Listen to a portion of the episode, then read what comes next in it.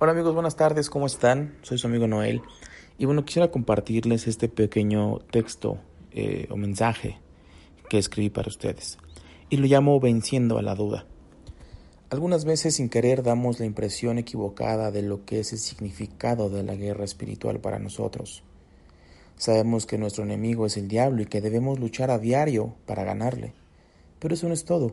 Si la vida cristiana fuera nada más que solo batallas, Sería muy desalentador pelear cada hora del día. La vida cristiana es una vida de gozo y paz. Dios nos da una gran sensación de plenitud y estamos tranquilos porque sabemos que lo honramos con nuestra forma de vivir, porque hacemos vida la palabra en nuestro corazón. Vamos a la palabra.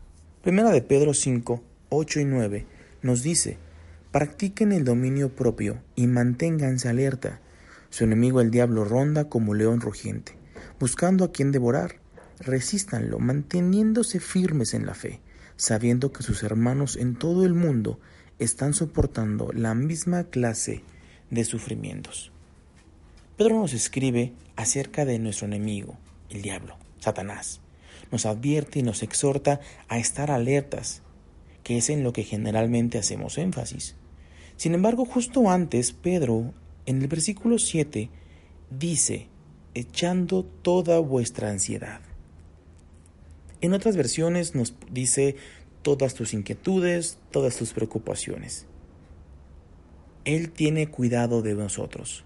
Dios tiene cuidado de nosotros. Debemos acordarnos del amor que Dios tiene con nosotros. Satanás intenta destruir nuestra fe con mentiras y engaños, como si Dios realmente se preocupara por ti, ¿por qué te haría pasar por esta prueba? Si Dios te amara, en verdad, ¿te trataría de esta forma? Sí, Él puede hacerte pensar que no eres amado, o que Dios no tiene en mente lo mejor para ti. Él puede plantar pequeñas semillas de incredulidad. Cuando las luchas, las pruebas y las adversidades aparecen en el camino, y siempre aparecerán, tenemos una opción.